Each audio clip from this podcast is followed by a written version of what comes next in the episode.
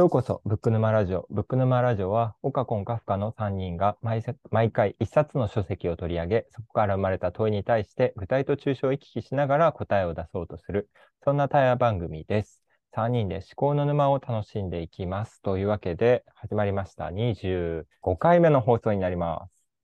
はい。よろしくお願いします。よろしくお願いします。今回はちょっとコンさんがお休みということで、うん、カフカと岡さんの2人でお送りしていきたいと思います。はい。今回の課題本がですね、ビジネスシーンを生き抜くための仏教思考ということで、松並龍玄さん著、野村隆文さん編集のご本になります。ねえ。ねえ。ねえ。あの、ポッドキャストのね、愉快な知性っていうオーディブル限定の配信のポッドキャストから書籍だったというやつですね。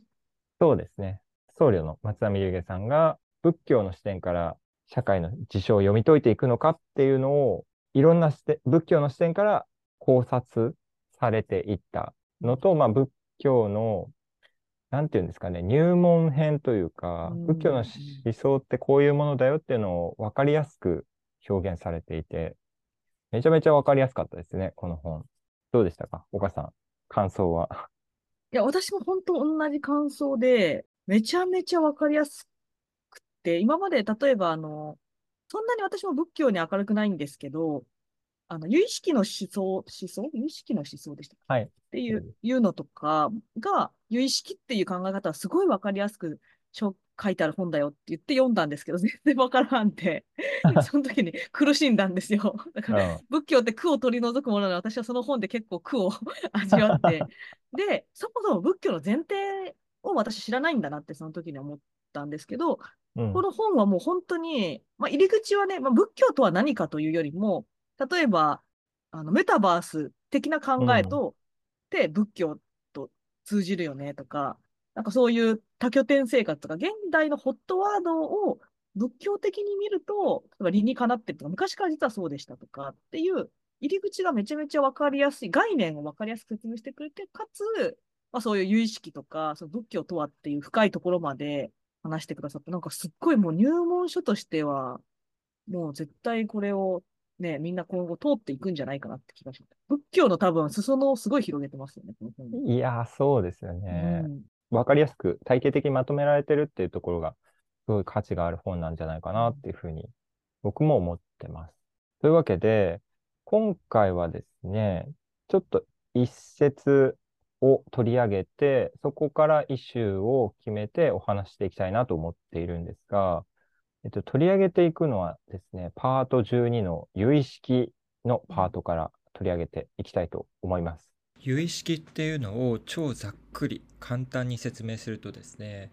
自分たちの識、つまり意識だけがそこにあるんだと。ものがあって世界があるのではなくて私たちがそれを認識するからそのものがある。まあ、一人一宇宙なんていうふうにも言われたりしますけども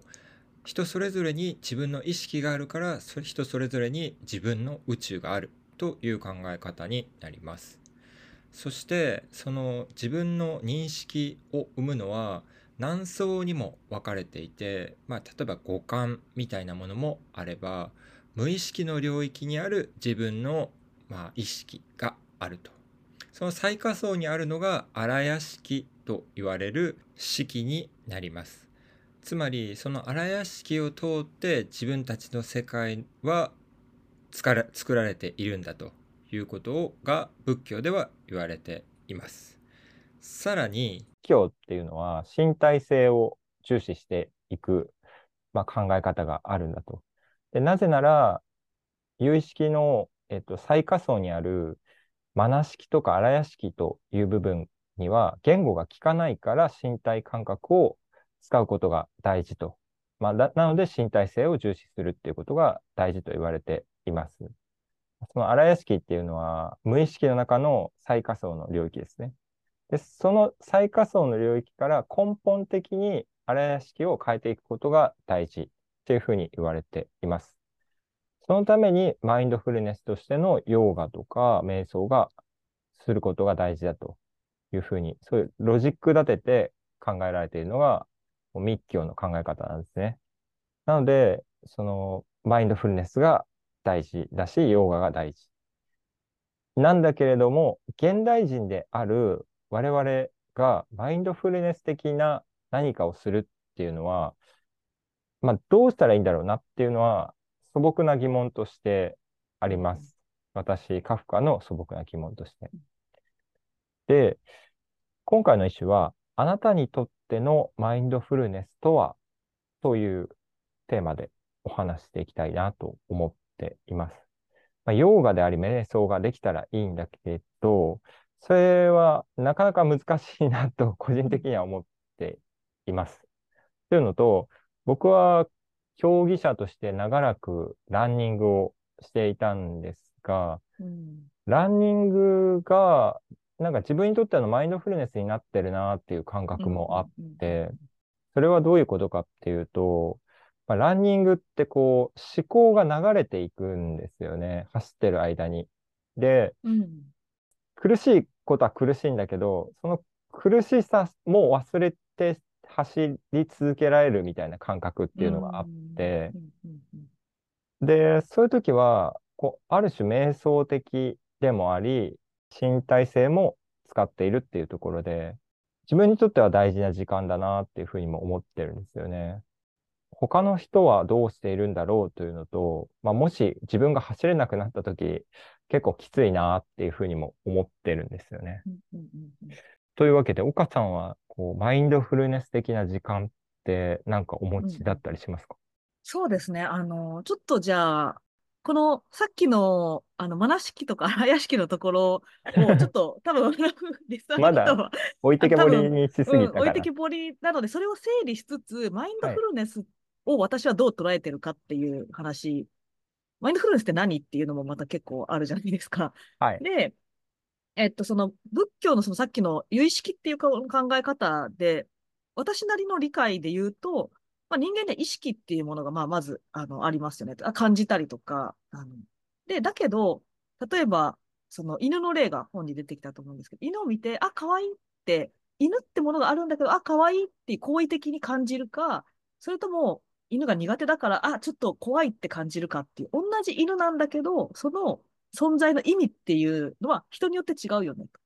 カフカさんが犬可愛いって思う犬と私が犬怖いって思う犬は同じものなんだけど、認識によってその犬の意味って変わってくるよねと。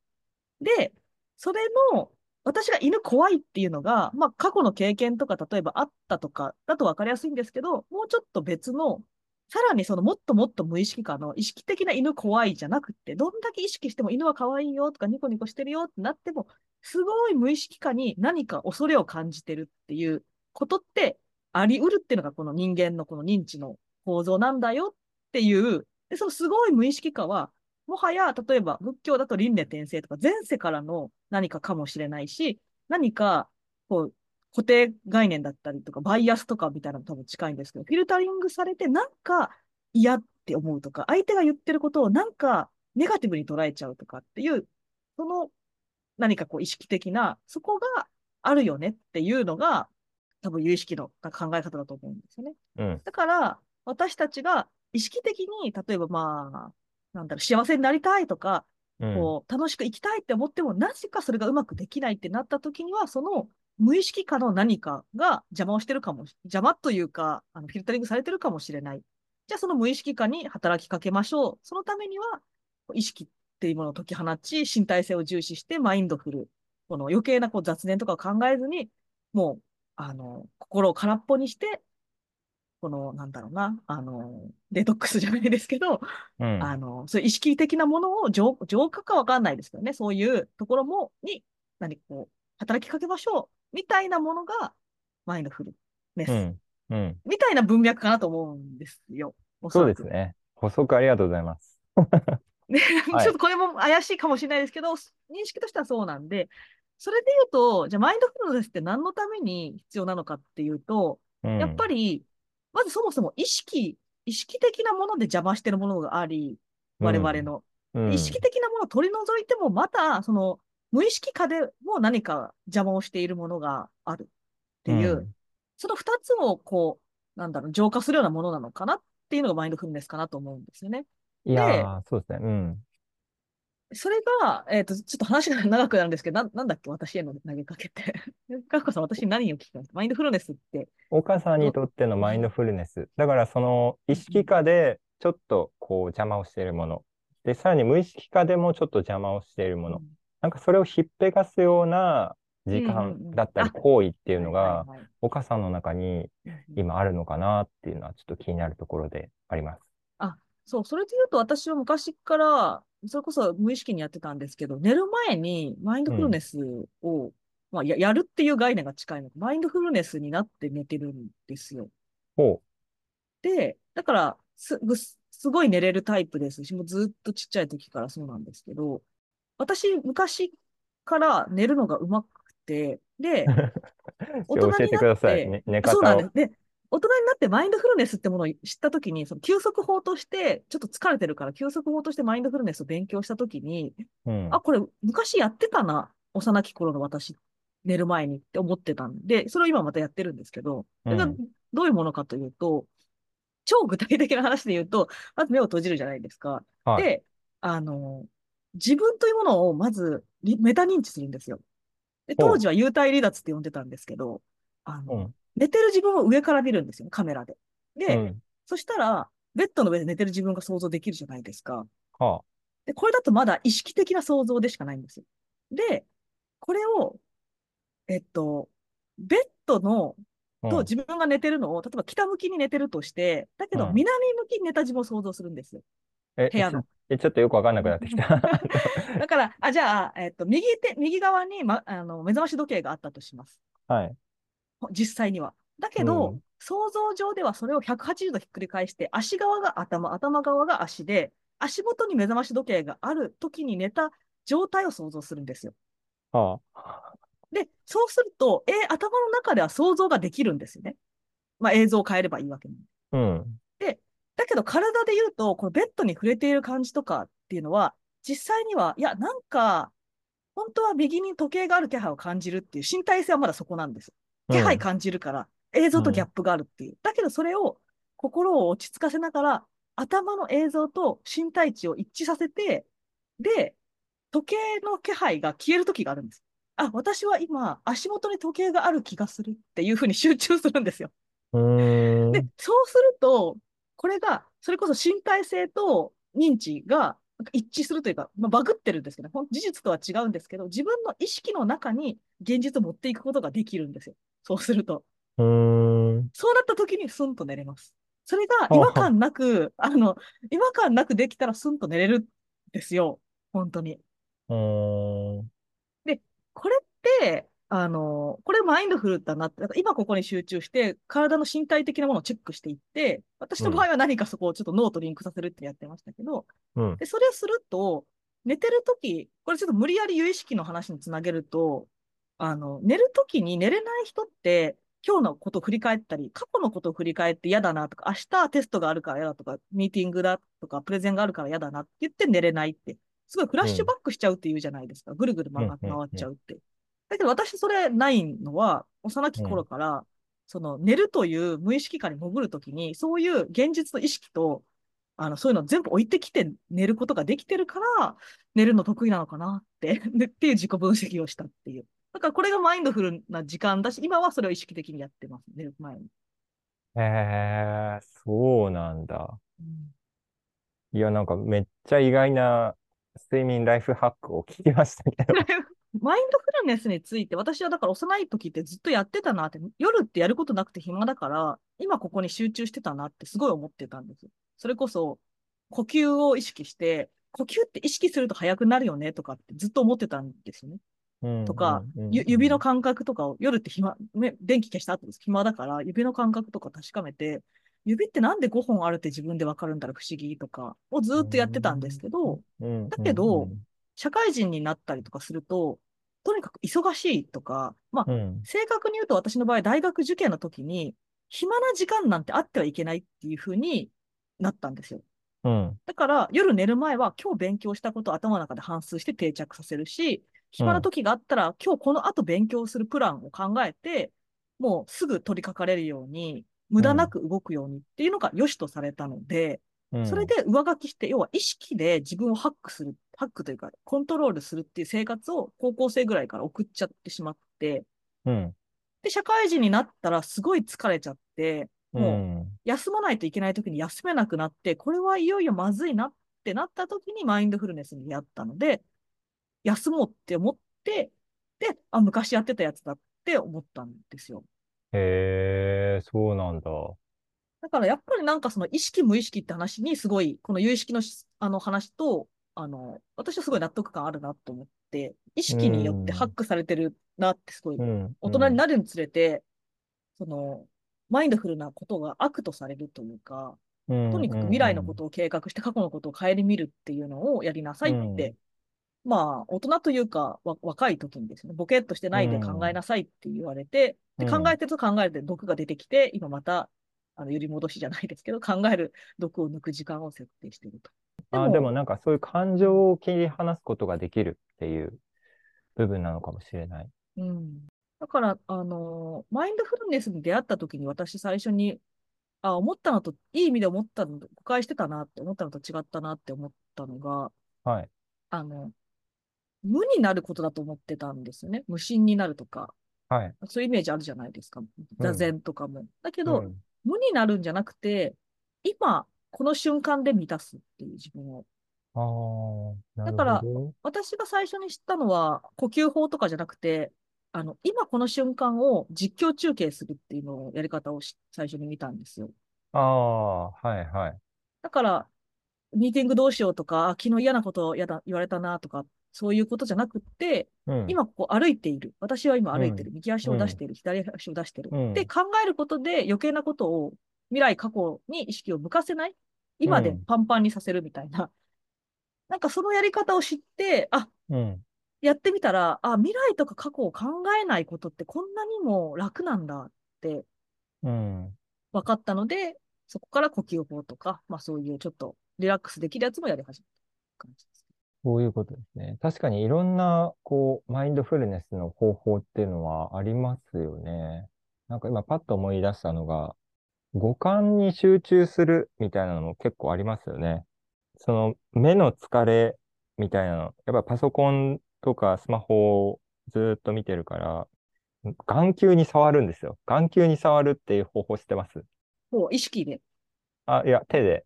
あ、手で、であ手で触る。もちろん、あの、まぶたを閉じた状態で、うんあの、手で眼球に触るんです。うんで、眼球の黒い部分ってちょっと出っ張ってんですよ。凹凸があるんですよ。うんうんうん、で、ちょっとその眼球を動かしながら、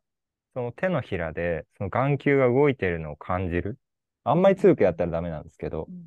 と、その目の動きに意識がいくっていううん。目がどう動いてるかって私たち認識できないじゃないですか。うんそこに意識的になることによって、目の疲労に自覚的になる。っていうのもああるって今、ちょっと急に思い出しました。だからやっぱその身体性って絶対このマインドフルネスと結構密接で、で、だから身体とか五感に集中してるときは脳が優位じゃないから脳を休めることができるというか、あれこれ考えなくて済むって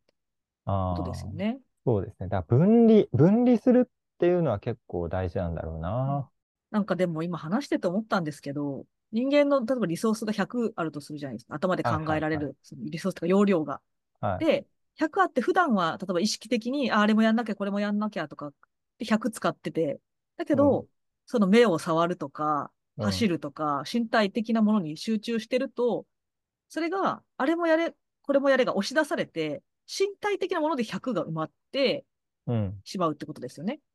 あ、そうそうそうそうそう。だから考えずに済むっていう。だからそう考えたらうん結構人間の頭って何でも考えれると思ってましたけど、意外と容量少ないっていうか、なんか結構単純というか、そうなんだなって思いました。そう、今僕も話してて思ったのは、こう、マインドフルネス的な行為をするっていうのは、頭を休めることにつながるって今、お岡さんおっしゃったじゃないですかうんうんその。イメージありますね。頭を休めることにもつながるし、やっぱ体と向き合うことにもつながる。だから体ね。うん。動かすんだけど、その疲労に自覚的であることにつながるっていうか、さっきの目の触るっていうのもそうだけど、だからね、そこにあんまり自覚的でなく、ずーっと長いことを過ごしてきた人っていうのは、やっぱり体にいろんなものが積み重なっていくっていう現象は、絶対あると思うんですよね。で僕はこう、ずーっと体のことばっかり考えてきたので、トレーナーさんとも会話をする中で、うん。やっぱりそういう自覚的でない人っていうのは、年を重ねていつか爆発するっていうふうにも思うんですよね。うんそれが例えば四十肩とかうんいう現象で起きてきたりとかするし、なんかその体の異変っていうのは、まあ、翻って心にも影響するっていうところで、